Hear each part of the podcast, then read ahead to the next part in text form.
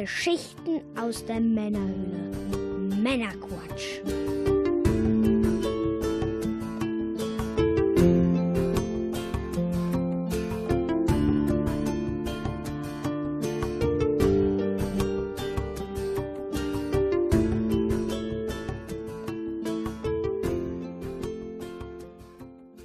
Willkommen zum Männerquatsch, Folge 35 mit dem Mike. Das bin ich. Und ich bin der Björn. Hallo zusammen. Was? Hallo Björn. ja, wir versorgen dich auch heute wieder mit einer handverlesenen Auswahl an Neuigkeiten und Hintergrundinformationen, damit du informiert bist und mitreden kannst, ohne selber zu viel Zeit zu investieren. Word. Word.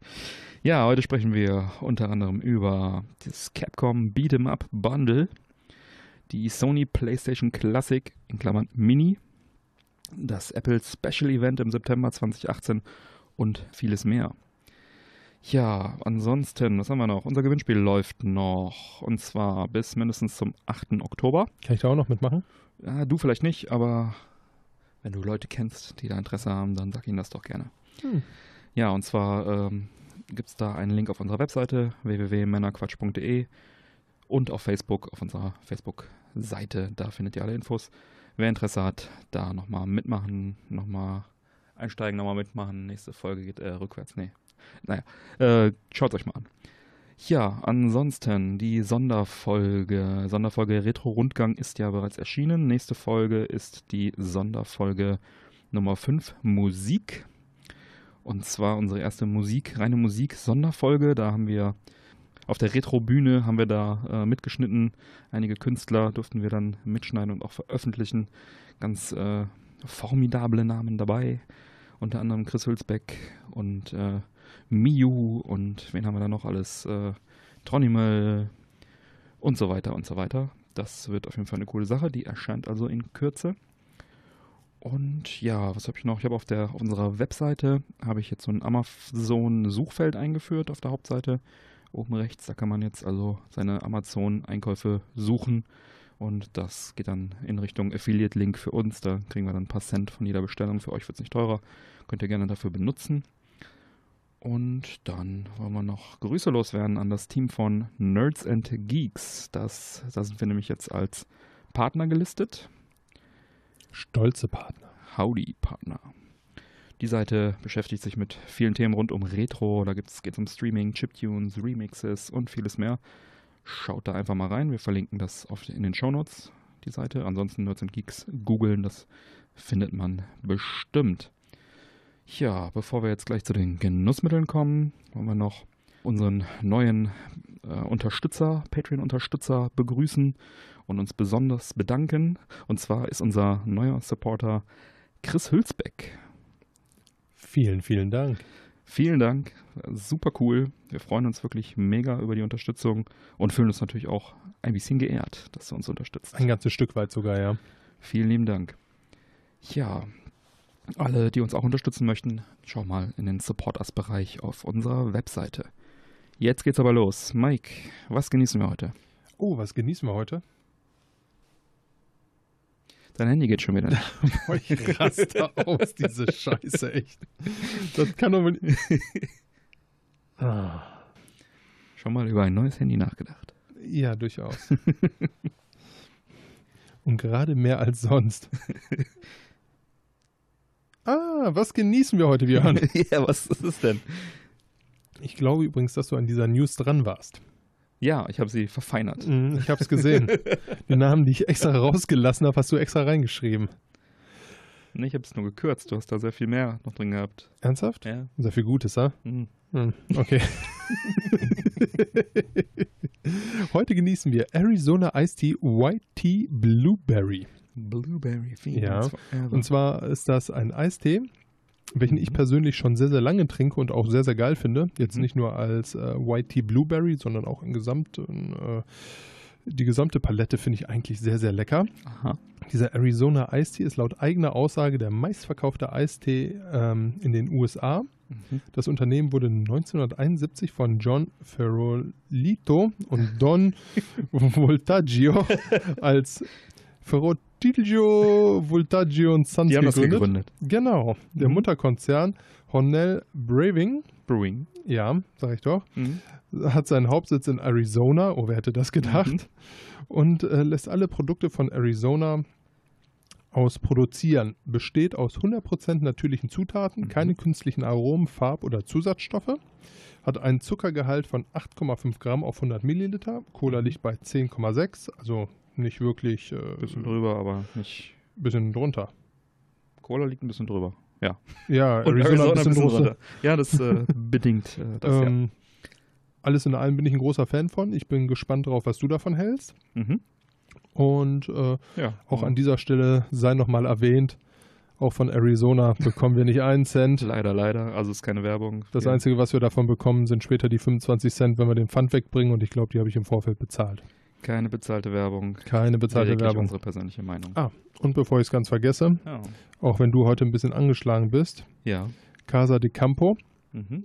die ein oder andere Sendung schon mal erwähnt. Schöne Eine- Zigarre. Eine sehr leckere, schöne Zigarre. Die werde ich mir heute zumindest zu Gemüte führen. Ja, sehr gut, sehr gut. Ja, ich bin ein bisschen angeschlagen, ist richtig. Ich habe äh, meine Stimme, ich hoffe, man merkt es nicht zu sehr, ist ein bisschen belegt und ich will das nicht durch eine Zigarre unnötig äh, Zum Eskalieren bringen. herausfordern, mein Glück, auch wenn wir jetzt nochmal schön draußen sitzen. Naja, gut. So, dann schmeiß mal an. Dann ähm, schmeißt du mal deine Zigarre an und ich mach mal hier den Blueberry Dings auf. Das ist mit einer Kindersicherung versehen. Ich bin mir nicht sicher, ob ich das heute probieren kann. Ich fühle mich heute so jung. so, der Humpen rennt. Soll ich dir helfen, Björn? Gib mal her. Das ist ja Mit Gewalt geht's auch. Katastrowski. Ja, riecht erstmal ganz gut. Meins auch. Mhm. Angenehm. Ja, ne? Mhm. Nicht sehr aufdringlich, die Blueberries, das gefällt mir. Ja, sehr erfrischend. Dann hauen wir eine Zigarre an. Oh, die brennt schon. Hm. Schmeckt wie gewohnt. Wie gewohnt lecker. Wie gewohnt lecker. Sehr gut. Ja, das ist normalerweise. Wir haben ja im Humidor noch so ein paar kleine Geheimtipps rumliegen, aber da wir uns die immer auch in doppelter Ausführung geholt haben und äh, du ja heute nicht mit raus, dachte ich Hm. mir, komm, nimm was altbewährtes und äh, wenn wir da mal was Neues haben, dann können wir da wieder zusammen fachsimpeln. Das ist eine sehr gute Idee von dir, Mike. Bekommen wir eigentlich von Casa de Campo was oder Garcia in dem Fall? Leider nein. Auch nicht. Na, irgendwas machen wir falsch, Björn. Ja. Ja, was hatten wir denn für Neuigkeiten im Nintendo-Bereich? Und zwar Nintendo Direct im September war. Sprechen wir da mal über die Highlights. Nicht jede einzelne Neuigkeit, das wäre etwas zu viel des Guten. Dem Trend entsprechend wurden ein paar Neuauflagen von bekannten Spielen aus früheren Konsolengenerationen gezeigt. Da macht der Mike mal den Anfang. Ja, und zwar äh, wären da unter anderem Luigi's Mansion Mhm. für den 3DS, ein Remake des GameCube-Klassikers aus 2002, Mhm. War der damals ein. Launch-Titel Ja. war. Genau. Dann äh, die Neuauflage Neuauflage. kommt jetzt am 19.10. für ein 3DS. Genau. Dann haben wir noch ein HD-Remastered-Version von Final Fantasy Crystal Chronicles, Mhm. ebenfalls vom GameCube bekannt. Das Ganze kam erstmal 2004 raus. Ja. Die Neuauflage kommt dann 2019 für den Switch. Den Switch? Switch, Switch. Die Switch, würde ich sagen. Die Switch. Mhm. Den Switch. Den GameCube. den GameCube Die Switch. Switch. Die Switch. Ja, und äh, dann schreiben. haben wir noch New Super. Nein, das ist schon die Switch, machen wir uns nichts vor. Machen wir uns nichts vor. So, und dann haben wir noch äh, New Super Mario Bros. Deluxe. Mhm. U Deluxe. U Deluxe? Mhm. Das U ist wichtig. Das ist eine Neuauflage der Wii U-Version, deswegen. Das U. U Deluxe. Mhm. Oh, entschuldige bitte, lieber Mario Bros. U Deluxe. und äh, hier ist die Luigi-Erweiterung direkt mit enthalten. Mhm. Und das Ganze kommt dann am 11.01.19 für die Switch. Switch. Ja, dann gab es Neuigkeiten, neue Details für diesen Nintendo Switch Online Service, der mittlerweile auch erschienen ist. Startete am 19.09. Da kann man dann online mitspielen, ne? bekommt man äh, Cloud-Saves und exklusive Angebote bekommen die Mitglieder dann. Und dies, diese Cloud-Saves, die werden wohl sechs Monate dann auch noch gespeichert, nachdem man den Abo, das Abo wieder gekündigt hat, dass man da also ja, seine Saves dann auch noch ein paar Tage hat. Der Clou ist halt, dass dort eine ständig wachsende Zahl von NES-Klassikern mitgeliefert werden. Die dann auch zusätzliche Online-Features enthalten und, und äh, Online- und Offline-Multiplayer-Modi noch zusätzlich spendiert bekommen. 20 Spiele sind es zum Start, NES-Spiele alles, darunter Super Mario Bros., Zelda, Donkey Kong und so weiter. Ist eine gute Auswahl dabei. In Zukunft kommen dann also jeden Monat zwischen vier bis sechs neue Spiele dazu, dass sich dieses Angebot dann also stark erweitert. Wird dann, also man muss sie nicht irgendwie wie bei Xbox dann runterladen, damit man sie hat, sondern die sind innerhalb einer so einer Online-App dann verfügbar. Also es ist wie ein, ein Spiel auf der Switch, wie eine App auf der Switch. Wenn man die startet, da sind dann alle Spiele des Programms dann erreichbar. Apropos herunterladen. Mhm. Erinnere mich gleich meiner Post schon daran. Ich habe da noch was. Okay. Ein frecher Teaser, hä? Der ist ja ein Schlitzohr. Apropos Schlitzohr, Schlitz, findige Schlitzohr haben das Ding direkt mal gehackt, sodass sie dann also weitere NES-Spiele in, diesen On in diese Online-App hinein gepusht haben. Wie geil ist das denn? Ja, ist halt mit Vorsicht zu genießen, würde ich auch keinem empfehlen, denn das wird ja ständig geupdatet. So, ein, so eine Online-App ist ja auch ein bisschen die Natur der Dinge. Und äh, da ist dann auch mal ruckzuck das eigene Konto irgendwie gebannt und dann hat man einfach gar nichts mehr davon. Vielleicht nicht so lustig, aber scheint zu funktionieren. Bevor man ein Abo abschließt, kann man eine siebentägige Testphase nutzen. Und das Jahresabo kostet 19,99. Das ist eigentlich Fast geschenkt. Das sind drei Monate Playsy. Ein fairer Preis, denke ich auch. Wird halt momentan noch nicht allzu viel geboten, aber es wird ausgebaut und ja, also gerade die, die Hinsicht auf viele, viele neue Klassiker. Vielleicht werden auch demnächst mal Super Nintendo-Spiele da kommen oder N64-Spiele, man weiß es nicht. Momentan sind es NES-Spiele. Noch eine coole Sache, Nintendo verkauft über den My Nintendo Store Nintendo Entertainment System Controller, also die NES-Controller, die dann äh, speziell für diese Spiele funktionieren. Die haben dann oben so eine Ladeschiene, wie halt die ähm, Joy-Cons, können dann also an der Switch aufgeladen werden und sollen wohl nur mit diesen äh, Spielen dann auch erstmal funktionieren. Aber sind halt originalen NES-Controller, womit man dann also stilecht diese Spiele spielen kann. Und um das bestellen zu können, muss man also Mitglied des Online-Service sein. Finde ich auf jeden Fall eine sehr coole Sache. Und habe ich auch direkt schon bestellt. Hast du? Wer hätte das gedacht? ja, ähm, aber ich denke mal, wenn man eine Probemitgliedschaft hat, kann man die auch ordern, wenn es also nur um die Controller geht, wobei das keinen Sinn macht, weil ohne den Service kann man ja auch die Spiele gar nicht damit spielen. Ja, ansonsten, was kann man noch mit dem Online-Service machen? Das ist ganz witzig, man kann also bei einem Freund mit sich mit seinem Konto einloggen und dann dort auch seine Spiele wieder runterladen als Sekundär-Account sozusagen. Man kann also dann beim Kumpel die Spiele, die man geladen hat, runterziehen und dann bei ihm zocken. Man kann allerdings nur auf einer Konsole gleichzeitig spielen. Das heißt, wenn man dann beim Kollegen die Spiele drauf hat und der zockt die gerade, dann kann man zu Hause nicht mehr spielen. Deswegen sollte man da vielleicht dann seinen Account auch wieder von der Konsole runterkratzen, wenn man dann äh, wieder losmacht. Aber grundsätzlich ist das schon mal eine ganz gute Sache. Ja, warum auch seinen Freunden mal vertrauen, ne? Genau. Oder mal was gönnen. Ja. Oder man spricht sich ab, wer spielt oder wie auch immer. Aber sollte einem klar sein, dass das dann gegebenenfalls dazu führt, dass man eben nicht gerade mal weiter zocken kann, weil der andere vielleicht gerade spielt. Ja, und kann auch äh, nur in dem Profil von dem Besitzer dann gespielt werden. Also bei Xbox ist es ja so, wenn ich mich jetzt bei dir auf der Xbox einlogge und meine Spiele runterlade, könntest du die mit deinem Account auch zocken. Die sind da ein bisschen großzügiger. Aber immerhin geht es, ne? Ist ein erster guter Schritt von Nintendo in Richtung Online-Zukunft mit Cloud-Saves, Online-Gaming und NES-Spiele, die man dann auch online gegeneinander zocken kann. Ja, man unterschätzt Nintendo oft, finde ich, aber irgendwie die Spiele sind halt auch einfach immer richtig geil, die sie haben. Also So ist es, ja. das ist wirklich, das ist jetzt nie irgendwie riesig angeteasert, wie, obwohl doch eigentlich schon, wie so ein GTA oder so. Also Es Mhm. kommt jetzt nicht so in die Schlagzeilen, aber im Endeffekt so ein neues Mario Kart ist ein neues Mario Kart beispielsweise. Ne, das ist, äh, Mario Kart geht immer. geht immer. Ja, was ich halt cool finde, dass man die NES-Klassiker dann auch online gegeneinander zocken kann. Das ist schon ganz nett. Also da haben sie sich dann immerhin so viel Gedanken gemacht, lassen. dass sie die Klassiker dann.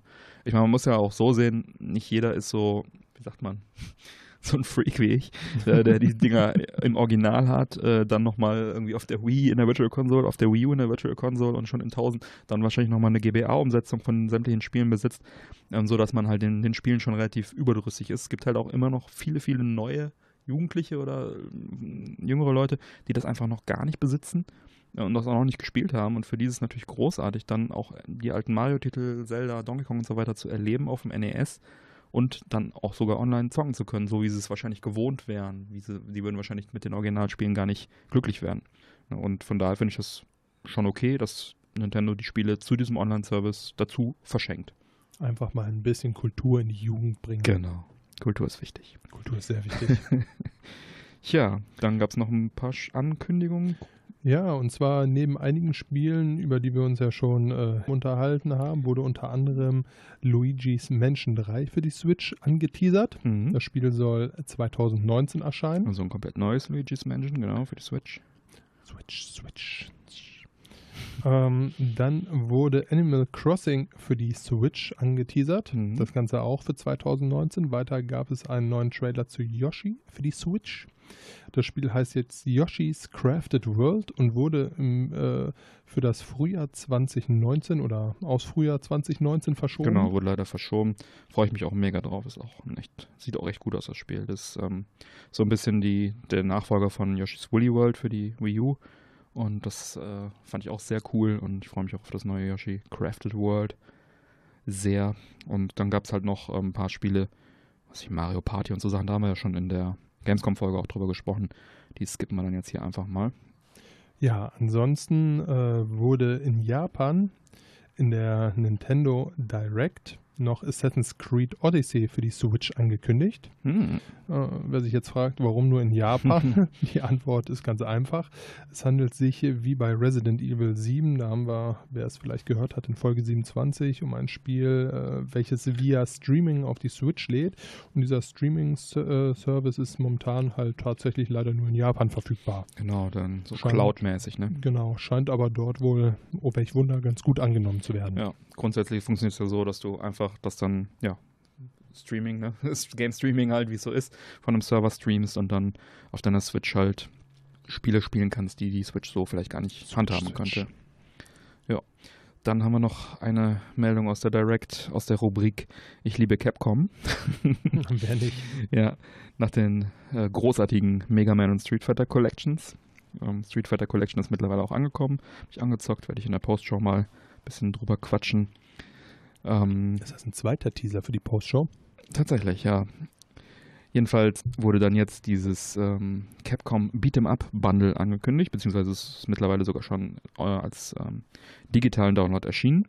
Was ist das Ganze? Es enthält die Arcade-Version von sieben Beat'em Ups, Brawlern, als da wären Final Fight von 1989, Captain Commando von 1991, King of Dragons 1991, Knights of the Round 91, Warriors of Fate 92, Armored Warriors von 94 und Battle Circuit von 97. Und äh, dieses äh, Armored Warriors und das Battle Circuit gab es noch nie außerhalb der Spielhalle zu spielen, also auf keiner Konsole. Das sind also quasi erstmals auf Konsolen dann jetzt verfügbar. Und ähm, die Capcom Beat'em sind ja alle eigentlich ziemlich cool. Von daher ist das äh, schon mal eine Riesenmeldung. Und zum Zweiten handelt es sich da tatsächlich um die Arcade-Versionen. Und ähm, so ein Final Fight oder so ein Captain Commando gab es zwar auch auf dem Super Nintendo, aber die Arcade-Version ist dann doch noch ein Ticken geiler. Und das Ganze jetzt, diese ganzen sieben Brawler in einem Bundle, mega cool. Sollen dann äh, zusätzlich auch noch lokalen und Online-Multiplayer bieten, das ist natürlich auch noch eine schöne Sache. Und der Schwierigkeitsgrad kann dann eingestellt werden natürlich. Und dann gibt es natürlich wieder umfassende Gal Galerien und äh, Infos zur Geschichte, Artworks, Design, Entwürfe und so weiter. Ist ja auch immer eine schöne Beigabe. Ja, grundsätzlich eine echt feine Sache. Bin ja auch ein Riesenfan. Hat mir ja schon das eine oder andere Mal gehört von solcher Art von äh, Beat'em-Ups, die man nicht eins gegen eins spielt, sondern wo man durchläuft und alles wegkloppt. Ja, mega cool für mich. Eigentlich schon das Highlight der Direct gewesen, natürlich direkt. Und äh, das Ganze ist dann jetzt am 18. September schon erschienen für die Switch, Xbox oh. One und PS4. Die digitale Version für 19,99 Euro. Steam-Version folgt dann wohl zu einem späteren Zeitpunkt. Und äh, der Grund, warum ich es noch nicht besitze, ist ganz einfach. In Japan erscheint eine physische Version. Lass mich raten, du möchtest die physische Version haben, du kleiner Sammler. Ja, und es gibt tatsächlich sogar vier physische Versionen. Aber du möchtest nicht alle vier haben. Denn neben der einfachen Retail-Version gibt es im offiziellen Capcom-Shop dann noch die Collectors Box, die E-Capcom Limited Box, die E-Capcom Limited Complete Box. Ja, und die Retail-Version genau sind die vier, die also zahlreiche Extras wie Poster, Soundtracks und so weiter dann enthalten. Und diese physische Version, die erscheint am 6.12. diesen Jahres. Und äh, dann in Japan, wer danach suchen möchte, unter dem Namen Capcom Belt Action Collection. Und äh, ja, habe ich natürlich vorbestellt, die physische, allerdings äh, nur die Retail-Version, die normale ohne diese ganzen Extras. Die anderen haben mich zwar sehr gelockt und gerufen, aber ähm, das mit den ganzen Collectors Editions nimmt natürlich auch jetzt so langsam ein bisschen überhand und irgendwo muss das ja auch gelagert werden. Und da muss man dann auch mal zumindest so, so, so ein bisschen und ganz kurz die Vernunft irgendwie mit einschalten. Ja, ist schwierig bei Sammlern, aber manchmal geht's. Gucken, ob ich es bereuen werde. Aber das äh, habe ich also rund 30 Euro für bezahlt, für diese physische und diese 10 Euro Aufpreis, die nehme ich dann also wirklich sehr gerne in Kauf, dass ich dann, dann noch eine Box und eine Cartridge bekomme. Ich habe die Switch-Version bestellt, es gibt die aber für alle Konsolen. Ja, also auf jeden Fall für mich ein Riesenknaller, das Ganze. Genau, also die äh, Links zu den genannten Spielen, auch die Affiliate-Links zu den Spielen und Trailer und so weiter packt man natürlich in die Show Notes. Da packe ich auch einen Link äh, zum Capcom-Shop. Wer es äh, dort nicht kaufen möchte oder kann, der kann das auch bei PlayAsia zum Beispiel kriegen. Ja, und das war die Nintendo Direct.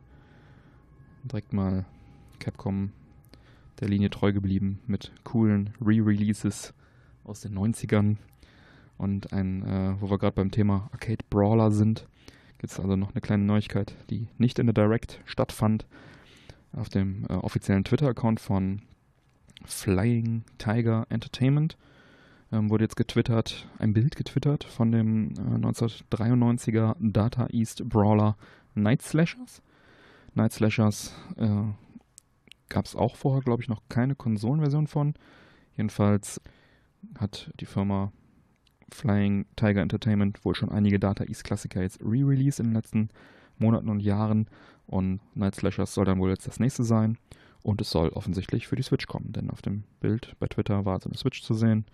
So nach dem Motto, guck, was demnächst auf euch zukommt. Und ja, da freue ich mich natürlich auch. Neue Brawler sind immer gut. Neue Brawler sind immer gut. weißt du, was auch immer gut ist? Sag es mir. Wenn Sony den Geburtstag der PS1 feiert. Das ist immer gut, ja. Das ist immer gut. Das passiert jetzt nämlich am 3.12. zum 24. Mal. Oh, schon so alt. Ja, tatsächlich. Äh, die alte Dame ist wahrscheinlich deutlich älter als so mancher Zuhörer. Vielleicht. Vielleicht auch deutlich jünger als Vielleicht mancher Zuhörer. Ja, wir haben ja einen großen Retro-Anteil, wahrscheinlich deutlich jünger. Machen wir uns nichts vor. Ja, die Altherrenrunde Genau. tagt. Ähm, ja, das Ganze wird gefeiert, indem die Sony PlayStation Classic in einer Mini-Ausgabe rausgebracht wird. Cool. Ja, äh, Nintendo hat es ja mit dem NES und Super NES vorgemacht. Mhm, genau. Ne, die PlayZ One wird jetzt 45% kleiner als das Original sein Mhm. und kommt mit zwei Controllern, Mhm, was ja erstmal eine feine Sache ist. auf jeden Ich Fall. weiß gar nicht, Nintendo hat das aber, glaube ich, auch gemacht. Ne? Die haben auch zwei Controller Ja, gegeben, oder? beim, beim NES war einer dabei, der zweite war aber nicht teuer, ein Zehner oder so, Okay. auch wenn alles natürlich die ganze Zeit ausverkauft war. Beim äh, Super Nintendo haben sie dann direkt den zweiten beigelegt, Mhm. netterweise, ja. Was man jetzt dazu sagen muss, ähm, die Controller, die mitgeliefert werden, Mhm. Die werden äh, keinen Analogstick haben. Genau, das sind die klassischen. Das sind die klassischen, wie sie auch zur klassischen äh, PlayZ One damals äh, 95, nee, gar nicht wahr, Doch, 95. beigelegt waren. Ne? Und 98 kamen dann tatsächlich erst die Controller. Dieser DualShock mit den, Genau. mit den Analogsticks, ja. Genau, so ist es. Ja, die Konsole wird man, oh welch Wunder, via HDMI anschließen können. Ja, vernünftig. was äh, das Ganze natürlich sehr angenehm macht. Mhm. 20 vorinstallierte Spiele wird es geben. Cool. Davon ist allerdings jetzt noch nicht so riesig viel bekannt, welche Mhm. Spiele da kommen werden. Da wird es auch wieder leichte Unterschiede zwischen Europa, USA und Asien geben. Mhm. Was bekannt ist, ist das Final Fantasy VII, Tekken 3, Ridge Racer, Jumping Flash und Wild Arms als Spiele dabei sein werden. Schon mal nicht schlecht, ja, für den Anfang. Ähm, ja, Sony sagte, dass es keine Pläne gibt, weitere Spiele großartig hinzuzufügen. Mhm. Und äh, es wird auch keine Anbindung ans PSN-Network geben, um da Trophäen oder ähnliches Mhm. äh, ja, frei zu spielen. Und Quanta Costa, was muss ich dafür hinlegen? Deutlich unter 100 Euro, Deutlich. deutlich. es sind 99 Euro und 99 Cent. Wow. ja, nicht schlecht. Ist eine feine Sache. Kann man sich wahrscheinlich ein bisschen die Zeit mit vertreiben. Ähm, solange bis der Mega Drive Mini kommt. ne, der wurde nämlich jetzt äh, tatsächlich verschoben. Tatsächlich. Ja, und zwar äh, das von Sega angekündigte, für 2018 angekündigte Mega Drive Mini äh, soll laut äh, Sega nochmal äh, etwas im Design überarbeitet werden, Mhm. um die Mega Drive-Fans auch tatsächlich zufriedenzustellen. Das ist schwer, ja. Und äh, ein neuer Veröffentlichungstermin wurde bis jetzt noch nicht bekannt gegeben, aber mit 2018 wird es wohl voraussichtlich nichts mehr. Mhm. So, so. Tja, viel Mini ist da los auf den Straßen. PlayStation Mini. Braucht man das noch, Mike? Braucht man eine PlayStation Mini? Ich ehrlich gesagt nicht. Also, ich erinnere mich noch dran, als wir im Binarium waren. Mhm. Der ein oder andere kann es ja gern mal nachhören. Folge 6. Folge 6. War ein schöner Ausflug, da haben wir auch noch mal viel gezockt und äh, ich muss ganz ehrlich sagen, so wie es mich damals vom Hocker gerissen hat, die PlayZ 1 und so viel Freude, wie sie mir gemacht hat, es gibt original ein Spiel, was ich unbedingt äh, total gerne wieder zocken würde auf der PlayZ 1 und das wäre auch der einzige Grund, weshalb ich mir tatsächlich die Mini holen würde, wenn es dabei wäre und das wäre Tony Hawk Eins. 1. Oder 0,5. Das war einfach ein total geiles Spiel, aber ich äh, Weil wir damals nur die Demo hatten. und das erste Level gespielt haben und da die Highscores hochgejagt Ja. haben, wie die Bescheuerten. Haben wir auch schon mal erzählt, ja. Das war eine total geile Zeit. Also dafür würde ich es glatt nochmal machen. Aber Mhm. ansonsten finde ich, sind sehr, sehr viele PlayStation 1 Spiele einfach nicht gut gealtert. Also mich äh, begeistert das jetzt nicht so riesig. Ja, Das war eine tolle Zeit und ich äh, halte mir jetzt die Illusion. Aber ich erinnere mich zum Beispiel noch daran, wie wir jetzt hier im Binarium äh, Tekken gegeneinander gezockt haben. Das war schon sehr müßig, fand ich. ja. Wobei ähm, das ja noch auf dem Röhrenfernseher dann stattgefunden hat. Man muss jetzt natürlich gucken, HDMI, da hast du knackscharfes Bild auf einem 55, 60 Zoll Display, ob das dann diesen, äh, sag mal, alten, wenigen Polygonen ohne Anti-Aliasing, ob das dann so geil rüberkommt. Ob Sei dann nicht, schwer dahingestellt, ja. Genau, also so ein Röhrenfernseher, der tut ja dann doch einiges dafür, dass das nochmal so ein bisschen ineinander vermanscht und dann äh, doch nochmal ein bisschen besser aussieht. Ich meine, damals war es spektakulär, als die PlayStation 1 Oh, rauskam. keine Frage, keine Frage. Jetzt, Punkt 2, den ich kritisch sehe, ist, es sind wirklich die Classic-Controller dabei ohne Analogsticks. Das heißt, die Spiele, die jetzt hier aufgezählt wurden, eben, die kann man alle damit spielen, wobei so ein Ridge Racer sicherlich mit Analogsteuerung auch besser wäre. Ich weiß gar nicht, ob da so Analogsteuerung bekommen damals, weiß ich gar nicht. Aber je nachdem, was da jetzt noch für Titel dabei sind, die wirst du halt alle mit dem Digipad spielen. Und 3D-Spiele mit dem Digipad funktionieren meistens nicht so richtig gut. Wenn man dann einen Analogstick dranhauen möchte oder wenn man vielleicht darauf setzt, dass das Ding irgendwie gehackt wird und äh, man dann da vielleicht neue Spiele mit SD-Karte irgendwie draufpacken kann, dann möchtest du mit Sicherheit sowas spielen wie Gran Turismo und das ohne Analogstick ist echt nicht gut. Wenn du dann Analogstick dran haben willst, dann musst du wieder gucken, dass du mit USB irgendwie Controller dran kriegst. Dann gibt es halt von 8BTO so eine Lösung, dass du halt dann da ähm, zum Beispiel einen PS3-Controller dann irgendwie mit- mit Funk dran kriegen könntest. Aber dann ist wieder die Frage, dann hast du wieder nicht mehr das Original-Pad-Feeling. Ja, das sind einfach so viele Sachen. Also wenn man es wirklich benutzen möchte, so auch gerne irgendwie mit neuen ROMs drauf und so weiter, da muss man wieder so viel investieren. Da kann man es direkt am Raspberry Pi irgendwie zocken. Oder PC oder Original-Hardware würde ich empfehlen in dem Fall. so mache ich's. ich habe die tatsächlich noch gefunden. Ne? Cool. Ich habe ja, als ich umgezogen bin, noch sehr, sehr viele Kartons einfach bei meiner Mutter zwischengelagert. Die sagte dann letztens, Junge, es ist Zeit. Es ist jetzt fast fünf Jahre her, hol doch mal deinen Kram ab. Dann habe ich gesagt, okay, zumindest erstmal die wichtigen Sachen. Habe die ganzen Ja, Kartons auch durchwühlt und habe tatsächlich die PS1 gefunden. Ja. Ich habe jetzt gar nicht reingeguckt, ehrlich gesagt. Wahrscheinlich. Bestimmt noch Äh, im Laufwerk. ich müsste tatsächlich mal nachgucken, Ja. aber dann muss ich auch wieder ein paar Kartons mitnehmen. Ja. Es ist schwer. es ist on the edge. Ja, ähm, ja, wie gesagt, das, also ich sehe da einige Probleme. Es ist ähm, sicherlich nett, auch nett, sich das irgendwie ins Regal zu stellen, die Verpackung und so weiter. Das wäre jetzt für mich so der Anreiz, das vielleicht zu holen. Ich werde allerdings jetzt nicht direkt holen, denke ich. Für Leute, also die jetzt wahrscheinlich Zielgruppe sind, die damals gezockt haben, jetzt ewig nicht mehr gezockt haben, irgendwie das im Regal sehen und denken, ach geil, nochmal irgendwie ein bisschen Nostalgie tanken. Cool, ja, oder irgendwie Frau kauft für Mann zu Weihnachten so eine PlayStation Mini und der Stellt freut sich dann noch Whisky daneben und Genau. sagt, der freut sich dann noch ein paar Stunden drüber.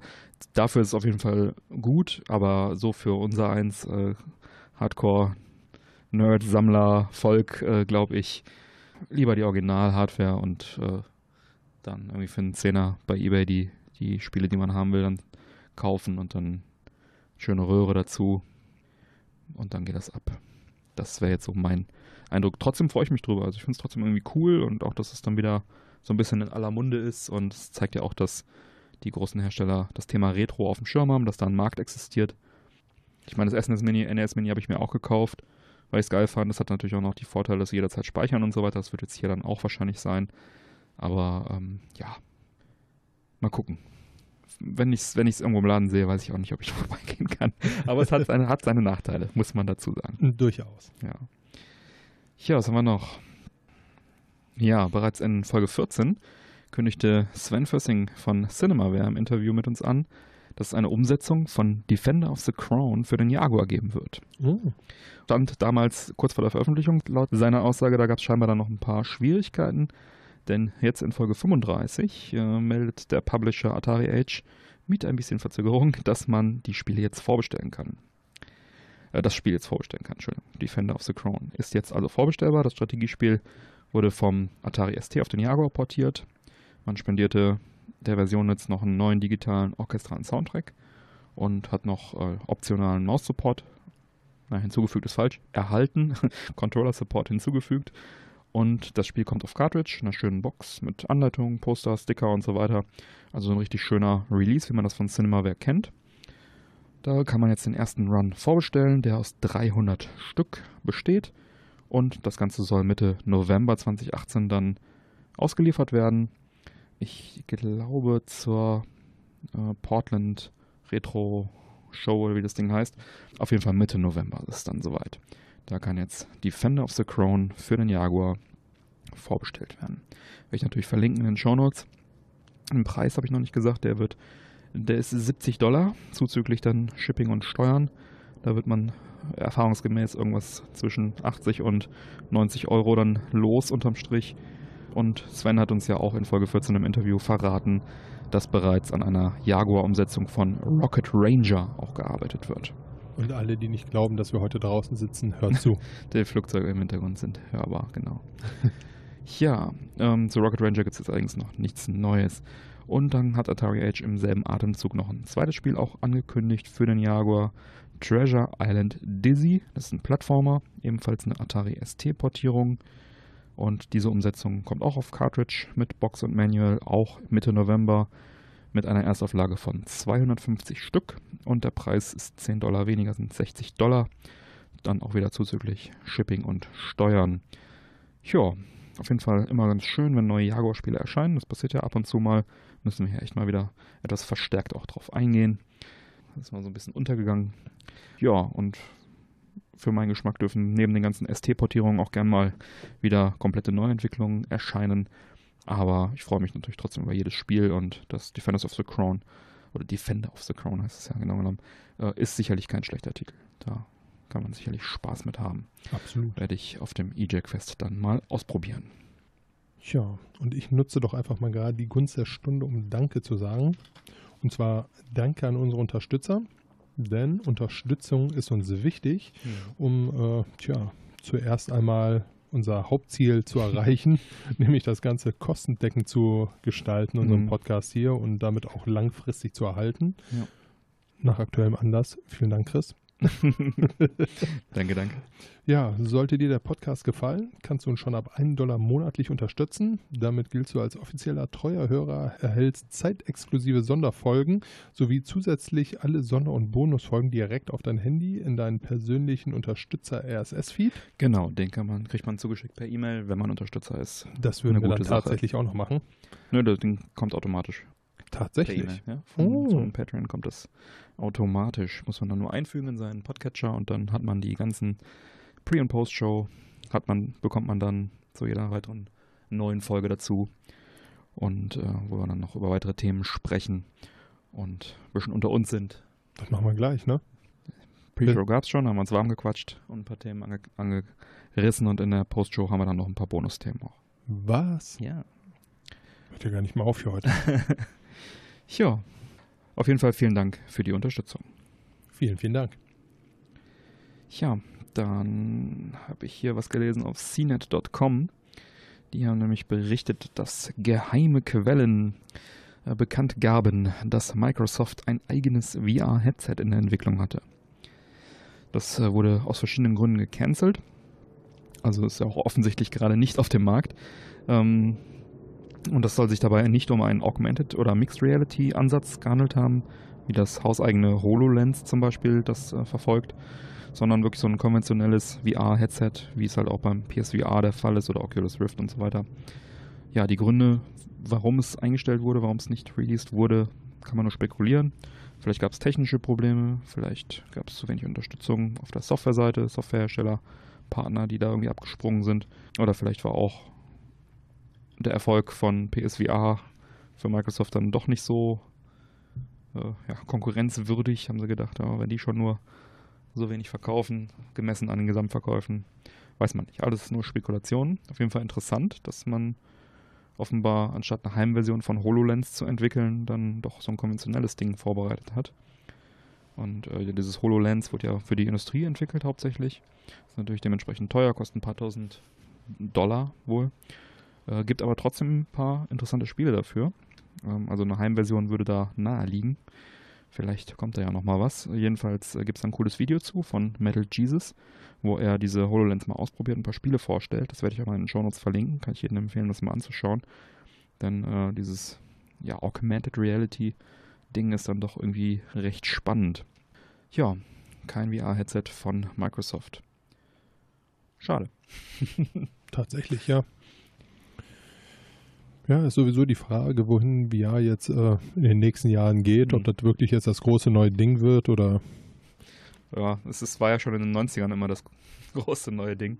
Ja, so ähnlich wie 3D-Kinos, ne? Wird uns ja auch immer noch als großartig angeteasert und irgendwie. 3D-Fernseher. Bin ich auch immer total froh, wenn ich äh, keinen 3D-Film im Kino gucken muss. Ja, 3D ist ja nicht verkehrt und auch VR ist nicht verkehrt, hat seine Daseinsberechtigung. Aber es ist halt nicht der Massenmarkt, ne? Und wenn man es entsprechend behandelt, also es gibt ja für alles eine Nische und finde auch gut, dass es VR-Spiele gibt und dass es weiterentwickelt wird. Aber es ist halt nicht der große Massenmarktdurchbruch. Es ist nicht ist nicht wie so eine, so, so eine Wii oder Wii-Mode oder wie es damals, wo jeder dann auf einmal mit Fuchtelcontrollern irgendwie rumgemacht hat, sondern es ist halt eine, eine Nische. So wie äh, Racing-Lenkräder äh, für, für, für Racing-Games und sowas. Da könntest du recht mit haben. Es gibt Leute, die, da, die das gerne benutzen und die es gut finden und das ist auch gut so. Aber es gibt auch viele Leute, die sagen, hm, nö, danke. Nein, ist es nicht. Was allerdings wirklich für jeden Dota 2-Fan etwas sein sollte. und ich finde es absolut großartig, auch wenn mhm. ich selber kein Dota spiele, ist, dass die Stimme von Mr. NBA Jam, Mr. Boom Shakalaka Boom Shakalaka. Tim Kitzrow, mhm. ne, der hat einen neuen Job gefunden. er ist nämlich nun bei Dota 2 Ansager geworden. Aha. Ja, da gibt es das Dota Jam Pack It's Kitzrows. Und äh, das wurde in Steam im Workshop-Bereich nun gelistet mhm. und wartet auf genug Votes zur Freigabe. Ah, okay. Na, ich habe mir davon mal ein Video angeguckt. Mhm. Das ist so geil einfach. Also, Sollten wir mal verlinken, ne? Diese, diese ganzen Tower, das werden wir auf jeden Fall verlinken. Ja. Also diese ganzen Tower Defense Games im Endeffekt, die haben ja unterschiedliche Ansage, die ja so ein bisschen auflockern sollen mhm. äh, von den einzelnen Charakteren und äh, wenn man dann irgendwelche Moves macht, dann wird quasi kommentiert äh, bei Hots, weiß ich nicht, kann es beispielsweise ein Genji sein, der da irgendwas von sich gibt oder oder oder und äh, ja, bei Dota hat man jetzt Mr. Boom Shakalaka. Voll geil. Also ich habe nicht den leisesten Dunst von Dota, aber äh, ich kenne NBA Jam und ich liebe diese Kommentatoren davon, wenn er, oder diesen Kommentator davon, wenn er, wenn er da also äh, Boom Shakalaka, it's on fire. Also ich habe mir, Kommentare abgibt. Ich habe mir jetzt tatsächlich Dota mal gezogen. Hm. Ähm, bin tatsächlich aber auch noch nicht dazu gekommen, es anzuzocken. Im Endeffekt denke ich, ist jetzt auch kein so riesiger Unterschied zu League of Legends hm. oder äh, äh, HOTS aber lange Rede, kurzer Sinn. So riesig bewandert bin ich jetzt in dem Bereich halt auch nicht, um mhm. da jetzt was wirklich Fachmännisches von mir zu geben. also jeder, der jetzt LOL spielt, wird sagen, mein Gott, was, was gibt der Idiot da gerade von sich? Wie kann er Dota 2 nur mit LOL vergleichen? Oder, oder, oder. Ja, ich selbst habe ein bisschen Hots gezockt, mhm. macht Laune, aber muss man halt auch mögen. Ja, dann am besten mal in diese Workshop-Vote da gehen und, und äh, das zur Freigabe äh, abstimmen. Genau. Ja, ganz cool. Tja, Apple hat eingeladen zum Special Event September 2018. Es wurde neue Hardware vorgestellt in Form von einer neuen Apple Watch und neuen iPhones. Fangen wir mal mit der Apple Watch an. Mhm. Die hat jetzt ein größeres Display, 30% größer, neuen Chip drin, ein S4-Chip, Die Gehäuseform ist wohl in etwa gleich geblieben und halt jetzt Bewässerung, Bewässerung, nein, hat keine Bewässerung, hat verbesserte Beschleunigungssensoren. Bewässerung. und ähm, ja, hat jetzt so ein paar neue Features drin. Also das ist ja alles softwaremäßig, dass sie erkennt jetzt einen, Stu einen Sturz, wenn der, wenn der Träger also stürzt und dann ähm, irgendwie, wie lange, eine Minute sich nicht bewegt dann würde sie automatisch einen Notruf auslösen. Eigentlich eine ganz coole Sache. Das ist absolut geil. Ja. Gerade auch für alte Leute zum Beispiel. Ne? Genau, jedem so eine Apple Watch umbinden. also so. allein dafür lohnt sich das ja schon. Ja, denke ich auch. Und ja, dann halt irgendwie hier ähm, Pulsmesser äh, wird dann mit Warnungen jetzt versehen, wenn er zu geringe oder zu hohe Herzfrequenz hat, soll dann also auch Herzrhythmusstörungen irgendwie erkennen. Weiter soll es eine EKG-Funktion geben, die erstmal in den USA nur zugelassen wird, weil es ja dann sich um, um medizinisches Gerät im Prinzip handelt. Das muss dann irgendwelche Standards haben. Weiß man nicht, ob das auch zu uns kommt, aber halt, dass du so Langzeit-EKG sind ja meistens irgendwelche Riesengeräte, die du mit dir rumschleppst. Und das könnte man dann theoretisch auch mit der Apple Watch machen. Das wäre eigentlich auch ganz cool. Wobei ich da jetzt natürlich nur, wo du mir das gerade erzählst, eine kleine Sorge bei habe, hm. wie weit das weiterfunkt, ne? Weil ich meine, das sind jetzt ja doch äh, relativ persönliche oder sehr, sehr persönliche Daten, sage ja. ich mal. Also ich meine, ist natürlich geil, du fällst um, Notruf wird mhm. gerufen, aber du führst ja wirklich alles bei dir und theoretisch äh, möchte ich mal behaupten, die Krankenkassen, die reiben sich die Finger und die sagen, sich dafür interessieren, ja. wunderbar, mhm. der Mann will zu uns kommen, dieser herzkranke Kasper. Der dreimal umgefallen ist, ja. nee, ähm, Apple ist ja dafür bekannt, dass sie da mit den persönlichen Daten sehr, sehr äh, gut umgehen und die gut verschlüsseln und so weiter. Da ist was dran, ja. Und teilweise selber nicht drauf zugreifen können. Ja, muss man natürlich wissen, muss man auch dann entsprechend äh, machen oder nicht machen eben. Ne? Mhm. Ähm, hast aber recht, ist ein, ist ein absolut äh, valides, äh, valider Einwand. Geil ist es natürlich, sollte dir jetzt irgendwas passieren, die Sachen sind ausgelesen und der Notarzt hat die Möglichkeit, da mal kurz drauf zu gucken. Genau, ja. Ne, dann ist es ja natürlich auch wieder was sehr, sehr Sinnvolles. Ja. Aber ja. Ich habe sogar jetzt auch äh, in dem Zusammenhang, nicht mit Apple, aber dass äh, Google Maps jetzt teilweise bei Notrufen an die Notrufzentrale den genauen Standort übermittelt, wenn das irgendwie äh, freigegeben ist in deinen Einstellungen, um dann halt effizienter dann zu dir kommen zu können. Krass. Ja. Das aber nur am Rande. Ja, genau, das ist so viel zur Watch. Um, halt neue Watch, schneller, hat halt jetzt diese ganzen Herzmessgeschichten dann mit dabei. Sicherlich eine coole Sache. Am 21. September geht's los und ähm, preislich ab 430 Euro. Ist natürlich erstmal ein knackiger Preis, möchte ich behaupten. Das ist Apple, da kriegst du nichts geschenkt. Bei Apple kriegst du nie was geschenkt, gar keine Frage. Ja.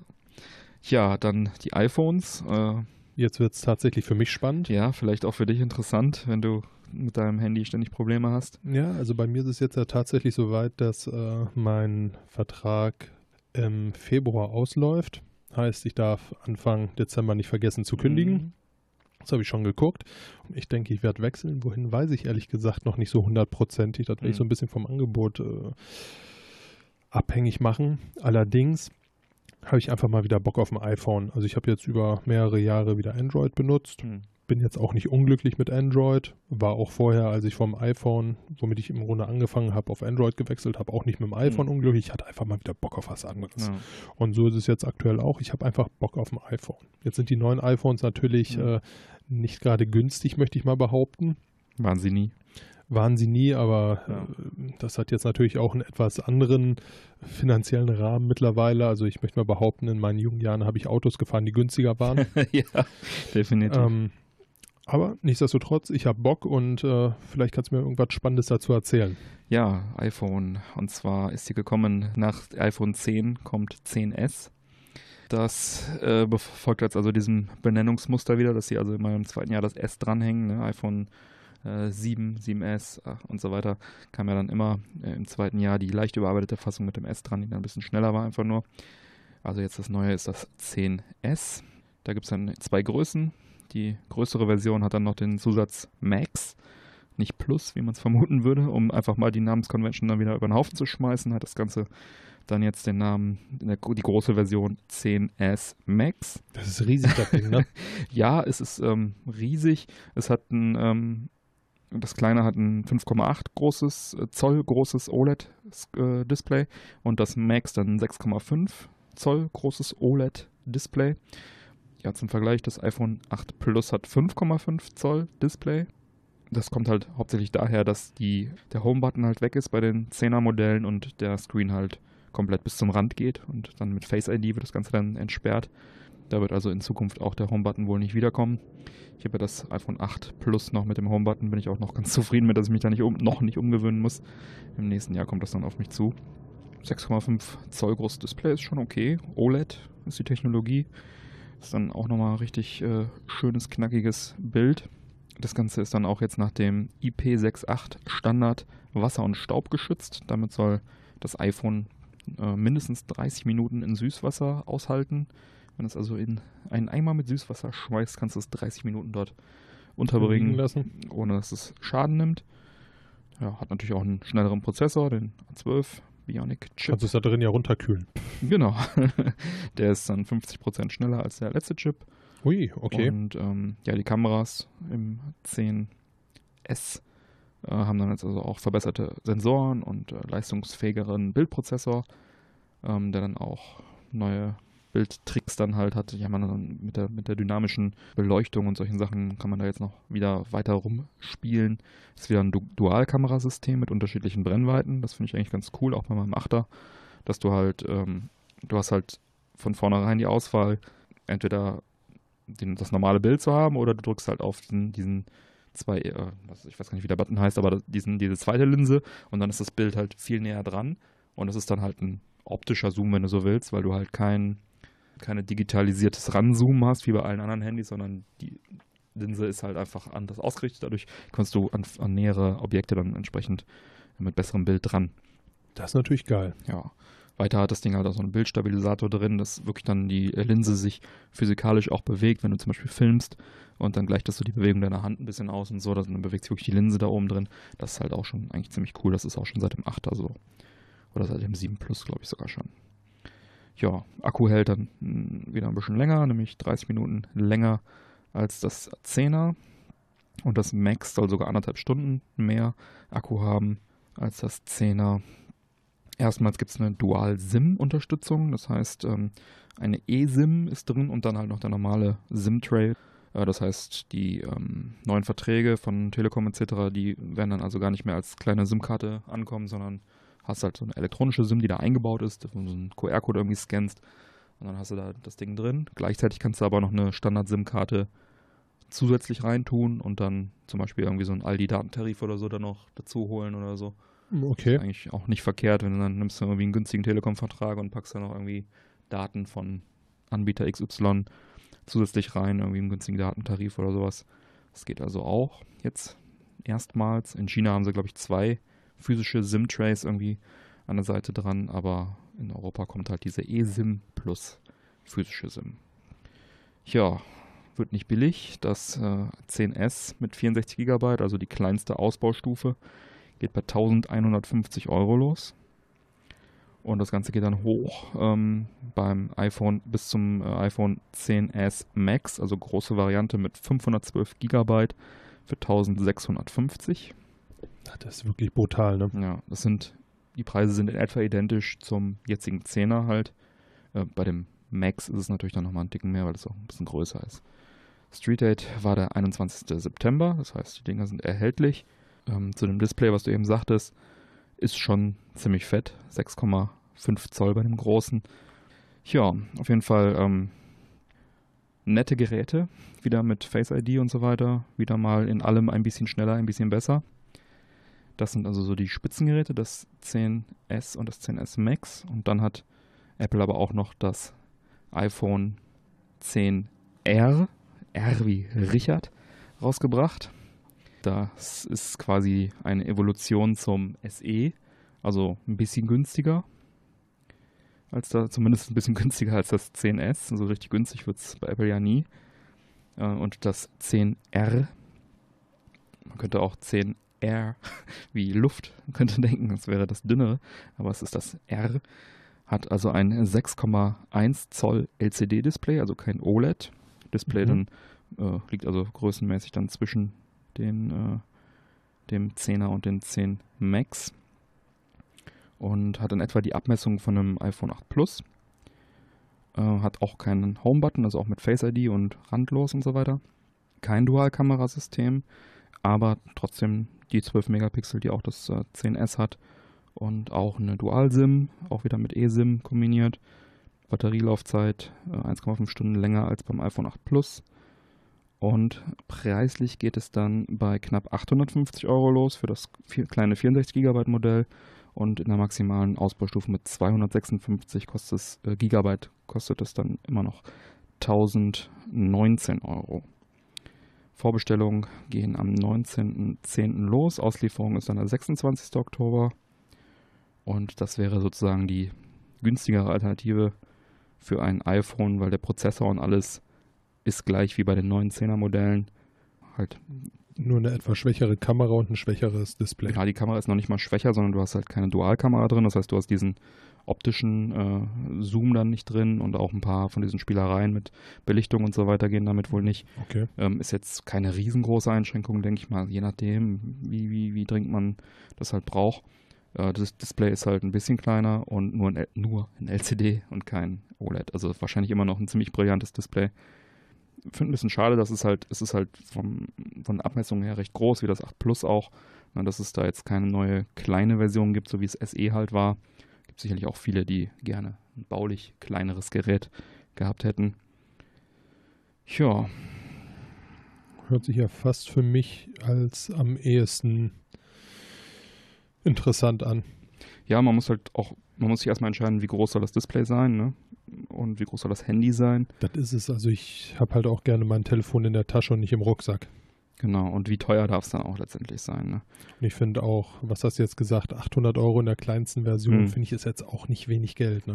Ja, letztendlich ist es ja spannend zu sehen, äh, wie teuer wird es mit einem Vertrag. Man wird bei den neuen iPhones mit Vertrag sicherlich immer noch sowas um die 200 bis 300 Euro zuzahlen müssen, hm. je nachdem, was du da für einen Vertrag nimmst. Wenn du nichts dazu zahlen willst oder einen 50er oder sowas, dann bist du halt beim iPhone 8 oder beim 10er die sicherlich auch immer noch Sinn machen anzuschaffen, weil so ein riesengroßer Schritt ist es jetzt nicht technologisch. Ähm, und also ich habe jetzt das, wie gesagt, das 8 Plus und ich könnte nächstes Jahr irgendwann im Herbst ein neues bekommen und ich habe aber auch schon darüber nachgedacht, ob ich es nicht einfach noch eine, noch eine Runde länger behalten soll, weil. Aber solange es läuft, läuft es, ne? Ja, so richtig, also so ein riesengroßer Schritt ist es halt einfach noch nicht. Ja, das Problem ist, finde ich halt auch so ein bisschen, was Apple selbst jetzt angeht, so, so die riesigen Innovationen, die bleiben halt irgendwie aus. Ne? Die kommen halt übers Betriebssystem und das kriegen halt auch die Älteren. Ähm, ja, das ist es halt, ne? Ja. Du kannst ja auch letztendlich heutzutage nicht mehr so viel machen. Das ist, du kannst das Display immer noch ein bisschen besser machen, das machen sie. Du kannst den Prozessor immer noch ein bisschen schneller machen, das machen sie. Ja. Ja. ja. Ne? Also wahrscheinlich würde man auch heute mit einem iPhone 7 immer noch okay fahren. Wobei ich natürlich eher dann zum 8er irgendwie raten würde, iPhone 8 oder iPhone 10 da bist du heute immer noch gut mit dabei. Richtig gut sogar. Und die sind jetzt auch nicht billig. Also. Nein, weiß Gott nicht. Ja. Also wenn Apple 1 nicht hat, dann ein Werteverfall. Vermutlich ist es sogar schlauer, irgendwie einen 8er zu nehmen oder einen 10er, also die vorherige Generation, dann mit lieber mit ein bisschen mehr Speicher, als dass man heute dann sagt, ich nehme jetzt das Neues vom Neuesten, aber nur 64 In der GB. Version, und dann hast ständig Probleme mit dem Speicher oder was. Ja. Ja, so viel zu den neuen Apple-Geräten. Kopfhöreranschluss brauchen wir gar nicht drauf hoffen, den haben sie abgeschafft, schon mit dem 7er, glaube ich. Und haben jetzt immer noch Adapter beigelegt beim 8er und beim 10er. Ne, beim Sie hatte das 7er noch einen Kopfhöreranschluss, ich weiß es gerade gar nicht. Ich ähm, meine, ja. Ja, und auf jeden Fall dann in der letzten Generation haben sie halt einen Adapter beigelegt, dass du halt von diesem Apple-Anschluss dann auf Klinke kamst. Oder man nimmt sich diese furchtbaren Bluetooth-Dinger, ne? Genau, und jetzt äh, bei den neuen iPhones liegen dann aber auch kein Adapter mehr dabei, die darfst du dann extra kaufen wenn du das noch haben willst. Und dann hast du halt Bluetooth. Ich finde Bluetooth gar nicht verkehrt. Ich habe auch hier diese Bose Kopfhörer äh, hm. mit Bluetooth. Also finde ich schon sehr angenehm, dass man da kein Kabelgedöns mehr hat. Aber äh, ja, gibt halt auch viele Klinke-Fans, ne? Also. Aber das ist ja, Apple. ist halt auch einfach wirklich eine Preisfrage, ne? Das darfst du auch nicht vergessen. Ja. Ich meine, deine Bose-Kopfhörer, die du jetzt so fröhlich da auf dem Ohren trägst, die liegen auch bei. Ja, ich weiß gar nicht mehr, 200 Euro oder so, das habe ich bezahlt, ja. So, und äh, dafür kannst du viele billige Haben wir in Folge 25 haben wir da ausführlich drüber gesprochen, Richtig. was so welche sind und was die gekostet haben. Einfach da auch mal nachhören. Ja. Ja. Ja. Ja, ich würde an deiner Stelle mal schauen, genau. Erstmal gucken, was du für einen Vertrag haben willst und dann, was es kostet und was du brauchst. Ich denke auch. Ja. Vor allem wird der große Hype, das ist dann ja auch wieder vier Monate nachdem der große Run genau. war, ich denke mal, da wird sich, wird sich da nicht viel tun, aber äh, die, die Versorgungssituation ist dann besser, also du wirst sie dann bekommen. Ja, davon ist auszugehen. Ja. ja. Ja, ansonsten habe ich jetzt hier noch ein äh, recht kontroverses Thema. Mhm. Und äh, ich würde sagen, ich halte das jetzt erstmal alles sehr, sehr sachlich, bevor wir dann gleich so ein bisschen drauf eingehen, okay. äh, was wir davon halten. Dann hauen wir raus. Und zwar hat die USK, die Unterhaltungssoftware Selbstkontrolle, es nun quasi ermöglicht, Hakenkreuze in Spielen zu zeigen. Lange Zeit verpöntes Thema. Lange Zeit ein sehr verpöntes Thema. Sogar verboten, ja. Ähm, richtig. Ja. Also wer sowas haben wollte oder auch einfach ein bisschen mehr Blutspritzer oder oder oder oder einfach die Originalversion. Der war halt einfach gezwungen, äh, aus Österreich oder England sich die Spiele zu importieren. Das wird jetzt auch immer noch so sein. Das ist, äh, jetzt bezieht sich ja wirklich auf Hakenkreuze und so weiter. Richtig. Ne, aber ähm, diese äh, Gesetzgebung, die ist nun quasi gefallen. Und zwar äh, wird nun das aktuell. Hat nichts mit Gesetzgebung zu tun. Ja, also du hast recht, es ist nicht die Gesetzgebung, sondern es ist vielmehr äh, die Art und Weise, wie die USK das Ganze jetzt angeht. Mhm. Die USK möchte jetzt auch bei äh, Videospielen die Sozialäquivalenzklausel anwenden. Ich danke dir. ähm, also dürfen künftig Computer- und Videospiele nach Prüfung des Einzelfalls und nach erfolgter USK-Freigabe Hakenkreuze, SS-Ruhen oder auch Hitler-Abbildungen zeigen. Genau. Grundsätzlich ist die Verbreitung solcher Kennzeichen verfassungsfeindlicher Organisationen nach 86 des äh, StGBs streng verboten. Mhm. Enge Ausnahmen hierfür sind äh, Forschung, Lehre, Wissenschaft und zeitgeschichtliche Dokumentation, die Kunst und die, und die äh, Kunst. Und die Kunst, so. Und ähm, da hat ja im Endeffekt auch die Filmindustrie sehr, sehr lange einfach ihren Anspruch drauf genau. erhoben. Indiana Jones, Kunst, Hakenkreuze. Boom. Hm. Ja, äh, Dokumentation, N24, ja. wer es abends anmacht. Ja. Ne? So, genau. da wurden dann ja auch Originalaufnahmen gezeigt und nicht äh, die Hakenkreuze und ähnliches ausgepixelt. Genau. Oh. Für Computerspiele ist das Ganze nun auch im Endeffekt äh, in Ordnung. Da kann man es unter Umständen machen unter Umständen. Mhm. Also es äh, muss dort auch ähnlich wie in Filmen jetzt diesen Sinn ergeben. Heißt, äh, wenn man beispielsweise einen Shooter wie äh, Return to Castle Wolfenstein hat, welcher in der Nazi-Zeit spielt, dann laufen da natürlich auch Nazis in Nazi-Uniform und in SS-Uniform rum. Damit ist der Sinn gegeben. naja, weiß ich nicht, ob das schon reicht, ehrlich gesagt. Ja, aber es spielt ja zumindest in der Zeit, also ne, man hat irgendwo diese Möglichkeit. Ja, also de, was, wofür sie es hauptsächlich halt anwenden wollen, sind halt Spiele, die vielleicht eher so einen Kunst- und Dokumentarcharakter auch haben. Also irgendwelche äh, Wolfenstein-Dinger werden auch wahrscheinlich in Zukunft. Weiß ich nicht, ob das damit durchkommt, müsste man jetzt mal drauf ankommen lassen. Aber ein erster Schritt ist quasi getan. Ja, damals war es ja so, dass äh, tatsächlich, oder ist auch heute wahrscheinlich immer noch so, dass gerade Spiele, die auch auf dem deutschen Markt erscheinen sollen, diese Symbole ausprogrammiert bekommen haben, genau. weil natürlich äh, auch extrem hohe Strafen dort waren mhm. und auch etliche Rückrufaktionen äh, damals gelaufen sind, wenn nach äh, sorgfältigem Auslesen noch irgendwo ein Hakenkreuz oder ähnliches zu sehen war. Da hatte äh, die Spieleindustrie, ich möchte es mal vorsichtig sagen, doch einen recht großen Respekt vor. Hm. Ja, diese Änderung wurde durch die oberste Landesjugendbehörde nun möglich. Bislang mussten Antragsteller bereits bei der Einreichung der Software schriftlich zusichern, dass die Spiele keine verfassungsfeindliche Symbole gemäß hm. 86 der StGB enthalten. Dieser Passus entfällt nun künftig. Die mhm. Spiele mhm. werden nun direkt von der SS FSK geprüft. Nee, USK. USK. FSK gibt es nicht mehr. Das war die freiwillige Selbstkontrolle, die Vorläufergesellschaft sozusagen davon.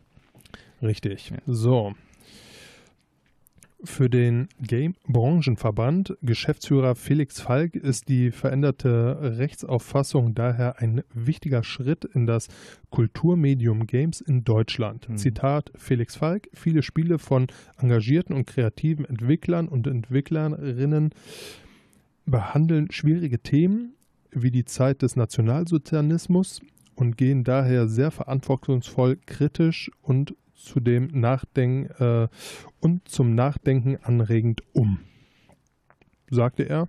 Mhm. Kann man erstmal so stehen lassen. Ist eine von vielen Meinungen, die jetzt gleich folgen werden. Mhm. Ja, in dem Zuge ist auch jetzt auf der Gamescom das erste Spiel mit Hakenkreuzen Through the Darkest Times mhm. erschienen. Das, äh, vorgestellt worden ist, glaube ich, noch nicht erschienen. Genau, genau, also es wurde vorgestellt. Mhm. Ähm, die äh, USK hat dort auch bisher aktuell nur die Demo-Version getestet und mhm. hat das Ganze, äh, hat dem auch einen Stempel ab 12 gegeben, was natürlich erstmal spektakulär ist. Mhm. Ein Spiel mit Na äh, Hakenkreuzen in der Nazi-Zeit ab 12 Uhr, äh, ab 12 Jahren freigegeben. Gezeigt. Ja. Wie gesagt, die Vollversion steht noch aus. Mhm. Ist jetzt aber das erste Spiel, was tatsächlich äh, eine Freigabe gekriegt hat. Ja, und dann gab es jetzt beziehungsweise noch die Demo, der korrekt halber. Ja, jetzt gab es auch noch dieses ähm, andere Spiel, das heißt Attentat 1942, ist so ein Story-Adventure. Das hat auch eine, das hat auch USK eine 12er bekommen. Gekriegt, das genau. ist auch schon erschienen. Ist halt auch so ein, hat auch so einen Dokumentarcharakter. So.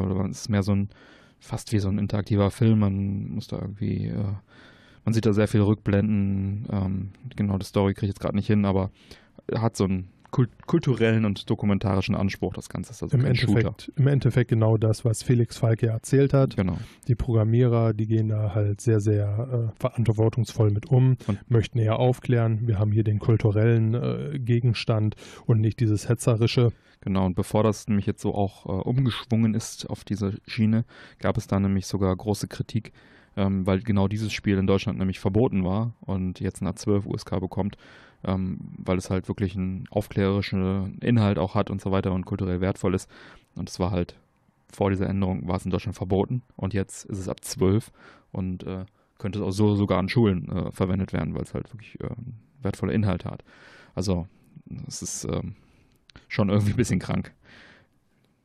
Absolut. Ja. Also die ganze, die ganze Diskussion darum ist im Endeffekt sehr, sehr emotional, möchte ich mal behaupten. Mhm. Also es wird jetzt nicht äh, auf einer sachlichen Ebene geführt, sondern äh, es gibt natürlich auch, äh, abgesehen von Felix Falk, viele Stimmen, die dagegen sind. Wieder aus der, aus der, aus der Politik wahrscheinlich. Selbstverständlich. Mhm. Lothar Hay, Vorsitzender des Medienrates, meinte mhm. dazu, Hakenkreuze gehören nicht in, den äh, nicht in PC-Spiele. Mhm. Ja. Die Website for Players schrieb dazu in einem Artikel in dem Magazin Menschen machen Medien von Verdi versucht Lothar Hay zu erklären, dass die Gleichstellung von Computerspielen mit Filmen nicht gerechtfertigt sei, da die Wirkung von Gewalt in Games erheblich problematischer sei. Dabei vermischt er die allseits strapazierte Gewaltdiskussion in Medien, Computer und Videospielen. Viele Aussagen von Hay wirken oberflächlich und pauschal. Relevante Behauptungen zum Beispiel zur Forschungslage wurden von ihm gar nicht belegt. Hm. Ja, den ganzen äh, Artikel, Artikel den knallen wir euch am besten mal in die Links rein. Ja. Ja. Dann haben wir noch die Bundesfamilienministerin Franziska Giffey, SPD. Mhm. Hat sich in der Debatte um, äh, um NS-Symbolik in Videospielen eingeschaltet und das Ende des strikten Hakenkreuzverbotes kritisiert. Mit Hakenkreuzen spielt man nicht. oh. ähm, sagt sie der Zeitung Der Westen, gerade in Deutschland muss man sich auch heute unserer besonderen historischen Verantwortung immer bewusst sein. Hm. Ja. Ja, muss, natürlich müssen wir uns bewusst sein, deswegen sind solche dokumentarischen Spiele wie Attentat 42 wichtig, damit es nicht aus dem Gedächtnis verschwindet und dass auch die Jugend sieht, wie scheiße das war. Und deswegen muss sowas ab 12 sein und muss sowas zugänglich sein und nicht verboten werden. Wo kommen wir denn da hin? Diese, diese Politiker, die haben wieder mal gar nichts verstanden. Die wissen überhaupt nicht, wovon die reden. Das ist das große Problem. Also ich glaube, dass ich bin da sehr bei dir. Also auf der einen Seite verstehe ich die Politik. Es ist einfach eine verachtenswerte Zeit gewesen. Es ja, sind natürlich. verachtenswerte Symbole. Sagt ja auch keiner. Da bin ich äh, absolut bei Ihnen und das ist eine Zeit, die niemals wiederkommen darf. Und äh, dieses ganze Gedankengut mit all dem, was dort damals passiert ist, ist einfach, ja, da findet man kaum Worte für. Es ist einfach beschissen hoch 10. So ist es. Hat aber schlicht und ergreifend nichts damit zu tun, genau. dass man diese Symbole in sämtlichen Filmen findet, wo man genau. dann sagen kann, alle Inglorious Bastards beispielsweise, ja. das hat in der Zeit gespielt und wir haben hier Nazis und die laufen mit dem Hakenkreuz am Arm rum. Genau. Punkt. So, und in Computerspielen ist es meiner Meinung nach nichts anderes bin ich auch bei dir. Also ich denke, dass jetzt auch momentan nach dieser neuen, äh, äh, ja, wie sagt man, äh, nach diesen neuen Gegebenheiten ähm, jetzt auch kein Wolfenstein mit Hakenkreuzen erscheinen wird. Wahrscheinlich ist es, ähm, mal schütteln. Ja.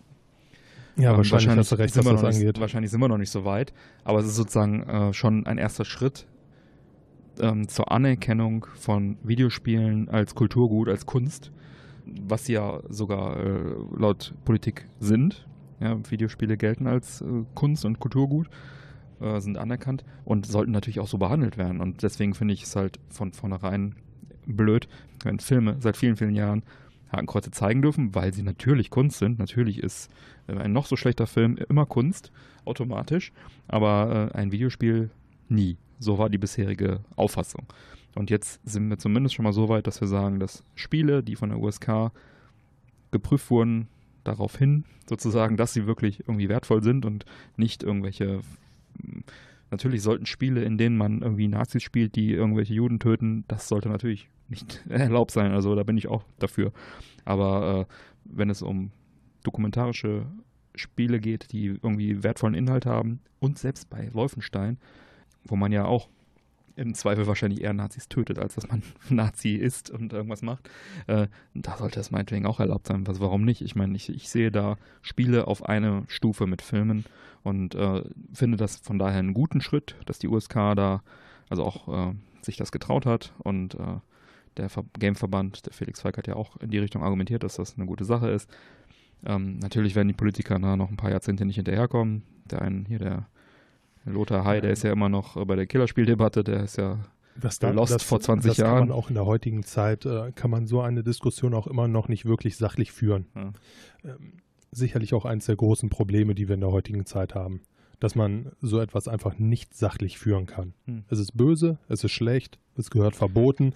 Man möchte davon am liebsten nichts mehr hören, nichts mehr wissen. Und ähm, ja, es ist böse, es ist schlecht, aber Unwissenheit ist halt deutlich schlimmer.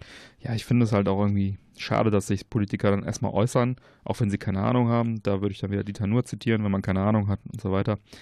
Ähm, Ja, aber das ist auch meiner Meinung nach ein, und ich möchte jetzt wirklich nicht zu politisch werden, bitte. aber es ist, es ist auch wirklich ein äh, großes Problem der heutigen Politik, dass man erstmal was sagt und dann äh, erstmal drüber nachdenkt, was Ja. habe ich da eigentlich gerade von mir gegeben.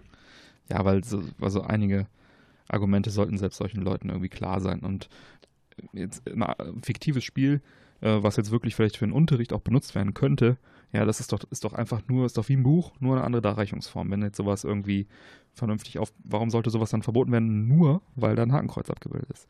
Ne? Also, das Ja. ist einfach so eine engstirnige Einstellung. Ja, differenziertes, großes Thema und ähm, können wir, glaube ich, jetzt auch in dieser Kürze der Sendung nicht gerecht werden. Aber wir wollten natürlich das nicht niemanden vorenthalten, dass es jetzt also per USK tatsächlich möglich ist, mit Augenmaß sozusagen Spiele, die Hakenkreuze beinhalten, nicht per se irgendwie direkt zu beschlagnahmen, initiieren und so weiter, sondern die dürfen tatsächlich äh, erscheinen. Und das ist ja auch unter das gewissen große Ding Voraussetzungen. dahinter. Es wird ja, es ist jetzt ja nicht generell erlaubt und alles für gut befunden, sondern du hast ja wirklich ein Gremium, was sich das Ganze anguckt und drüber beratschlägt. Genau. Kann man das machen? Macht es Sinn? Macht es keinen Sinn? Ja. Du hast Leute, denen du ganz andere Verantwortungsbereiche äh, überträgst, denen du im Endeffekt den Schutz der ganzen Jugend äh, in die Hände legst. Genau. Ja. Warum sollen sie nicht darüber auch beratschlagen können, äh, ob das der Jugend zumutbar ist oder nicht? Und die machen das beruflich. Ich glaube, die haben Etwas Ahnung? bisschen Plan davon. Genau, ja, komm, lass uns mal in den Filmbereich flüchten, bevor das noch ausufert hier. Ja. Ich fange mal an. Und zwar The Witcher bekommt eine Serie auf Netflix, darüber sprachen wir bereits. Und die haben jetzt also auch einen Hauptdarsteller gefunden, der da heißt Henry Cavill. Sicherlich den meisten bekannt aus sein, von seiner Rolle als Superman in den letzten DC-Filmen oder eigentlich schon seit einigen Jahren. Ähm, zuletzt auch als, äh, haben wir auch in, der, in der Sendung darüber gesprochen, als Mann mit Schnurrbart aus Mission Impossible Fallout. Den, ähm, genau, und jetzt wird er also die, die Rolle von des Hexers, Gerald von Riva, übernehmen.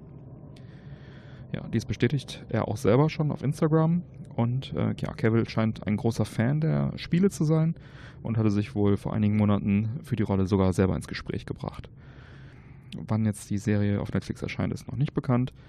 Aber wir wissen jetzt schon mal, inwieweit der Hauptdarsteller, äh, der, der, der Geralt, wieder aussehen wird in etwa. ja. Ein guter Mann, dieser Geralt. Genau. Ja, der Schauspieler Henry Cavill ist momentan wohl sehr gefragt. Denn äh, MGM und Eon äh, möchten ihn angeblich auch als Nachfolger von Daniel Craig als James Bond haben. Oh, okay. Es äh, handelt sich dabei nur um ein Gerücht, denn äh, angeblich äh, würden auch äh, Idris Elba, Elba und Tom Hiddleston in Frage kommen. Ähm, da gibt es jetzt also noch keine Bestätigung, aber gerüchteweise wollen sie ihn auch haben. 14. Februar 2020 startet Daniel Craigs letzter Bond in den Kinos und danach ist Platz für einen Nachfolger da. Könnte also auch Cavill sein. Ja. Es bleibt spannend. Es bleibt spannend. Und noch äh, eine dritte Sache, den guten Henry Cavill betreffend. Ähm, aufgrund seines vollen Terminplans, weil er eben so be begehrt ist momentan, musste er also auch seinen geplanten Gastauftritt im DC-Film Shazam, über den wir auch schon gesprochen haben, absagen. Du musst das Eisen schmieden, solange es heiß ist. Genau, dies soll äh, Warner Bros. nicht besonders gut gefallen haben, dass er da nicht mitmachen wollte oder konnte. Und äh, jetzt mehren sich also Gerüchte, dass äh, der nächste Superman-Film ohne Henry Cavill gedreht werden soll. Statements von beiden Seiten sind bisher sehr kryptisch. Man scheint sich alles offen halten zu wollen. Der, meistens geht es in die Richtung wie, ja, es ist noch nichts unterschrieben, dass es nicht mehr so ist oder so ähnlich. Man darf gespannt sein, wie das in Zukunft weitergeht. Ähm, ich finde, der hat das eigentlich immer ganz gut gemacht, in Superman gespielt, der Henry Cavill. Ich fand es sehr schade, wenn er diese Rolle aufgeben würde oder dazu gedrängt wird, die aufzugeben. Die DC-Filme leiden ja momentan eh so ein bisschen unter Inkonsist Inkonsistenz, ja, unter Marvel auch, aber auch unter Inkonsistenzen. Denn ähm, zum Beispiel bei Suicide Squad war ja äh, Jar Jared Leto der Joker. Und jetzt in dem nächsten Joker-Film Origin Story wird es ähm, Joachim Phoenix. Auch ein guter Mann. Mhm. Und äh, ja, das ist auch schon wieder so eine Inkonsequenz, denn äh, Jared Leto wird dann in dieser, in dem Prequel zu Suicide Squad dann auch wieder den Joker spielen. Und ähm, wer jetzt Batman als nächstes spielt, ist auch nicht bekannt. Ja. Ja, mal so ein Gesicht, an das man sich gewöhnen könnte, wäre gar nicht so verkehrt. Genau, ne? ne, ob jetzt Ben Affleck das nochmal macht oder nicht. Ja, ein bisschen Chaos im DC-Universe. Von daher fände ich das eigentlich ganz gut, wenn wenigstens der Henry Cavill bleiben würde. Ja, ich bin da ehrlich gesagt aus dem Grund ein bisschen leidenschaftslos. Also gerade dieser ganze Mix, dadurch komme ich überhaupt nicht in diese DC-World rein, ähnlich wie ich Leider, äh, ja. im Umkehrschluss sehr gut in die Marvel-Welt Mhm. reinkomme, weil du da immer wieder die gleichen Leute hast, äh, alles ineinander spielt und äh, ich möchte mal behaupten, die DC-World ist jetzt nicht so riesig wie die Marvel-Welt und äh, trotz alledem bekommen sie es da nicht auf die Kette. Also Ja. es ist schon irgendwie eine sehr, sehr schwache Vorstellung, um es vorsichtig zu sagen. Leider, leider. Naja, dafür freuen wir uns auf The Witcher mit Cavill. Ja, worauf sich sicherlich auch viele freuen und das nicht ganz so unrecht, ist die äh, letzte Staffel Game of Thrones, welche Mhm. jetzt kommen wird. Ja, die waren nämlich bei den Emmys auch wieder sehr, sehr ähm, angesagt. Mhm. Also nicht die letzte Staffel, sondern die aktuelle. Ja, dort hat die äh, Fantasy Saga zum dritten Mal die äh, Auszeichnung als beste Dramaserie bekommen. Zudem bekam der Schauspieler Peter Dinklage Tyrion Lannister. wodurch er mir deutlich bekannter ist, äh, ein Emmy als bester Nebendarsteller. Mhm. Insgesamt, In einer gewann, Dramaserie. insgesamt äh, gewann Game of Thrones neun Emmys, was natürlich brutal viel ist. Viele davon aber in Nebenkategorien wie äh, Make-up und Special Effects. Ja, immerhin. Immerhin, ja, ist ja auch mit Abstand eine der geilsten Serien, oder meiner Meinung nach Ja, momentan. die in dem Bereich Serie. auf jeden Fall, ja. Ja, dann meldete sich ähm, Autor George R. R. Martin zu Wort. Er äh, hätte Geschichten für mindestens 13 Staffeln Game of Thrones gehabt. Äh, allerdings äh, wollten die verantwortlichen Showrunner David Benloff und D.B. Weiss ihre TV-Serie von Anfang an nicht länger als sieben Staffeln laufen lassen, ähm, während sich Martin zumindest äh, für zehn einsetzte. Und sie haben sich dann wohl auf acht geeinigt, denn Hm. jetzt bei acht wird es ja dann wohl jetzt auch bleiben. Ja, Staffel 8 wird dann sechs Folgen bekommen, bekanntlicherweise, alle in Spielfilmlänge, alle mit einem beachtlichen Budget von rund 15 Millionen Dollar pro Folge. Und äh, ja, danach kommt dann äh, für alle, die dann immer noch Lust haben, nach der achten Staffel weiter zu gucken, dann noch diese ähm, im Herbst 2020 angekündigte Prequel-Serie mit dem Arbeitstitel The Long Night. Damit geht's dann weiter. Ja, da freue ich mich ehrlich gesagt auch schon sehr drauf. Auch auf das Finale bin ich extrem gespannt. Oh ja, das wird sicherlich ein Fest. Und äh, was sehr, sehr geil ist und jetzt auch bekannt wurde, äh, George R. R. Martin äh, hat nämlich äh, einen Hinweis darauf gegeben, warum so viele Hauptcharaktere in Game of Thrones sterben. Mhm, warum? Und zwar hat er sich als Vorbild äh, den Herrn der Ringe genommen. Aha. Diesen sah er mit 13 Jahren und empfand es als unglaublich spannend, als Gandalf gestorben ist. Er sagte, wenn Gandalf sterben kann, kann jeder sterben. Hm. Und auf einmal war der Herr der Ringe deutlich spannender für ihn. Hm. Diese Spannung wollte er halt auch in Game of Thrones aufbauen. Ich möchte mal behaupten, das ist ihm auch gelungen. Kann man so sagen. Also äh, einen festen Cast, ja gut, hat sich jetzt schon rauskristallisiert, aber wenn ich überlege, wie viele Köpfe allein in der ersten Staffel Ja. gerollt sind, Ja, ja. ähm, das ist ja unwahrscheinlich. So, so, Herr der Ringe war es schuld. Der Herr der Ringe war schuld. Interessant. Ja. Tja, damit sind wir, glaube ich, erstmal wieder up to date, was Game of Thrones angeht. Ja, Gibt natürlich noch viele Gerüchte und dies, das, aber ich glaube, das sind so erstmal die wichtigsten Sachen, bis es dann mit der achten Staffel weitergeht. ich freue mich so sehr darauf, das kannst du dir gar nicht vorstellen. Oh, stimmt, ich auch. Dann sind wir jetzt schon bei den Picks in dieser Woche angelangt, Mike. Bei den Picks sind wir Hast du gelandet. denn einen Pick? Ja, ein etwas ungewöhnliches Pick. Mhm. Und zwar, du hast ihn eben schon mal angesprochen. Idris Elba, Aha, meiner Meinung nach ein sehr, sehr cooler, talentierter Schauspieler. okay. Ähm, der eine oder andere kennt ihn vielleicht aus der Serie The Wire oder aus der Serie Luther Mhm. oder aber auch Thor. Da spielt er den Wächter des Bifrost. Ja, hört sich albern an, ich weiß. Wächter von Bofrost, was? Oder äh, in The Dark Tower, Mhm. der Stephen King-Verfilmung, ist er ein Revolvermann. Ähm, toller Schauspieler. Also begeistert mich immer wieder, wenn ich ihn sehe. Du sagtest ja auch, dass er jetzt im Gespräch ist für James Bond. Mhm. Wäre dann tatsächlich der erste schwarze James Bond. Mhm. Ist ein englischer Schauspieler. Ich habe, ich weiß gar nicht mehr, wie ich da drauf gekommen bin. Irgendwie habe ich den auf YouTube gesucht und äh, bin darauf gestoßen, dass er auch ein DJ ist. Mhm. So, jetzt sind natürlich äh, oftmals Leute, die recht talentlos sind, äh, schimpfen sich dann DJ. Ich äh, habe da auch in meinem Urlaub so das ein oder andere Erlebnis gehabt, wo dann äh, irgendwie sich eine hübsche Frau ans DJ-Pult gestellt hat, sexy Posen gemacht hat und dabei so getan hat, als ob sie auflegt und im Mhm. Hintergrund dann halt ähm, jemand mit ein bisschen Talent stand und äh, für sie aufgelegt hat. Hm. Ja, lange Rede, kurzer Sinn.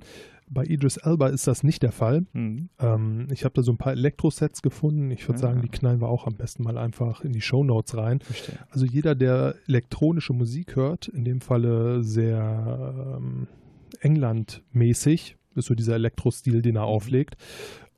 Unheimlich talentiert, gute Musikauswahl. Ist auch ein richtig talentierter DJ. Also ich möchte mal behaupten, äh, auch da hätte er es durchaus gut schaffen können, damit seinen Lebensunterhalt zu verdienen. Hm. Ich glaube, eine Zeit lang hat er sogar getan, wenn ich mich nicht täusche. Ähm, ja, ist natürlich das Filmgeschäft deutlich attraktiver. Klar. Aber machen wir uns nichts vor. Toller DJ. Jeder, der elektronische Tanzmusik gerne hört, sollte sich diese Sets einfach mal anhören. Okay, du pickst also die Musik von dem guten Mann. Dann verlinken wir das Ganze mal. Jo. Ja, ich picke mal wieder klassisch Retro Bücher oder ein Buch, aber na, ich habe jetzt zwei Bücher gekauft und zwar die PlayStation Anthology und die Nintendo 64 Anthology von dem Publisher Geeks Line. Das sind Bücher, die sich, naja, um die PlayStation und das Nintendo 64 äh, drehen. Ähm, beim N64 ist es der Fall, ist es so, dass sie ähm, einmal die Geschichte aufarbeiten, dann die Hardware beleuchten und dann aber, was ich sehr interessant finde, jedes einzelne Spiel abbilden. Also du hast halt teilweise Viertelseiter, teilweise Halbseiter von jedem einzelnen Spiel mit einer kurzen Beschreibung, mit einem Bild von dem Spiel, mit dem Cover von, von, von der Verpackung, die dann, wo, wo dann halt erklärt wird, was ist das für ein Spiel, äh, worum geht's, äh, wie, wann ist das erschienen, von wem und vielleicht auch nochmal eine kurze Bewertung dazu. So ganz grob gehalten, dass man also wirklich einen Überblick über den gesamten N64-Spielekatalog erhält, was ich sehr cool finde und in der Form äh, auch so noch nicht gesehen hatte. Und das ist wirklich eine schöne Sache. Bei der PlayStation Anthology ist es leider nicht der Fall, da war ich ein bisschen enttäuscht. äh, dass halt eben die Spiele nicht im Einzelnen aufgezählt wurden. Da gab es dann zwar auch Listen von den Spielen, aber nicht so eine Beschreibung, eine Kurzbeschreibung von jedem einzelnen Spiel. Da kümmert, sich, kümmert man sich mehr um viele, viele Interviews und Background-Geschichten und sowas. Auch sehr spannend, auch ein gutes Buch, aber ähm, ich hatte halt leider das äh, etwas anderes erwartet. Ähm, werde es wohl auch wieder abgeben. Ich denke, ähm, das äh, werde ich nicht behalten, aber das N64-Buch auf jeden Fall behalten. Falls jemand an dem PlayStation-Buch Interesse hat, einfach mal melden. Ähm, die Neupreise von den Büchern sind äh, um die 50 Euro. Kosten, also inklusive Shipping. Ähm, das, äh, kommt aus England das Ganze.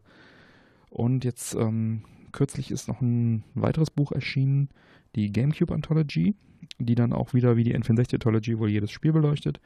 Und angekündigt, momentan läuft es auf Kickstarter, ist die Super Nintendo Version, also SNES e Anthology. Da werde ich auch mal einen Link in die Show Notes packen. Wer da Interesse hat, da kann man dann noch ein paar Euro sparen wenn man da also Unterstützer wird. Genau, also alles in allem, diese Geeksline-Bücherei ist eigentlich empfehlenswert. Das N64-Buch empfehle ich im Besonderen. Ähm, PlayStation dann halt entsprechend äh, ist auch gut gemacht. Es um, umfasst halt dann nicht jedes einzelne Spiel, was dann nochmal einzeln beleuchtet wird, sondern mehr so das Gesamtwerk PlayStation. Ja, so viel zu den Picks.